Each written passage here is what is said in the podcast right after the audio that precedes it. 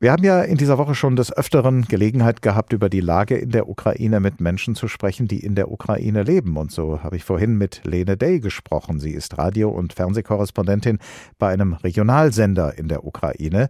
Dort betreut sie das Programm für die deutsche Minderheit in der Region Transkarpatien.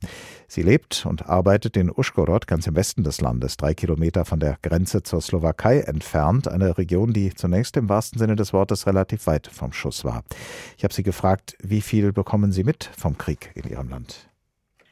Natürlich es sieht man nach der Menge von Flüchtlingen, Binnenflüchtlingen, die bei uns in der Stadt sind jetzt. Und natürlich, also die Menschen also sprechen immer wieder über den Krieg.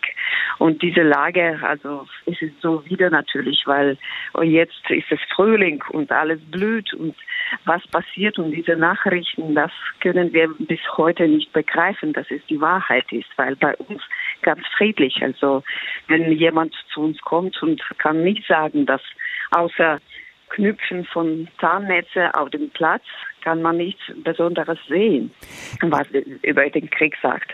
Jetzt, da auch viele eine Großoffensive der russischen Truppen im Osten der Ukraine erwarten, befürchten, werden ja womöglich noch mehr Flüchtlinge auch zu Ihnen kommen. Äh, spüren Sie das bereits? Ist Uschgorod in der Lage, dann auch mehr Flüchtlinge aufzunehmen und zu versorgen? Leider nicht mehr. Also die Kapazität von Unterkünften ist absolut äh, schon, äh, schon voll. Und die Flüchtlinge, die zu uns kommen, also die werden jetzt in der Region schon untergebracht, nicht in Uschkorod. Und sehr viele fahren auch ins Ausland, weil leider können wir nicht mehr machen für die Menschen, was schon gemacht wurde. Wie steht es überhaupt um die Versorgung bei Ihnen in Uschgorod? Gibt es verlässlich Strom, Wasser und Energie zum Heizen? Das sind ja alles Dinge, die eigentlich selbstverständlich sein sollten, aber in einem Krieg natürlich nicht mehr selbstverständlich sind. Ja, absolut normal. Also so Lebensbedingungen, wie es auch vor dem Krieg war.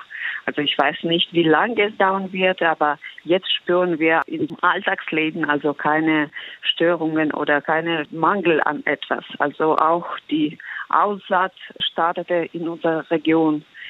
Und die Menschen, also mit welchen wir sprechen, die sagen, dass die hoffen auf gute Ernte. Und wenn es nötig sein wird, dann werden die Menschen ihre Kartoffeln zum Beispiel in die Westukraine schicken und nicht verkaufen. Wenn nun der Krieg noch näher an Ihre Region heranrückt, wenn Kampfhandlungen in Ihrer engeren Umgebung stattfinden, haben Sie sich für den Fall auch schon überlegt, ob Sie auch dann bleiben wollen in Ihrer Stadt, in Ihrer Region oder ob Sie dann vielleicht auch Ihr Land verlassen wollen, wie das viele andere schon getan haben?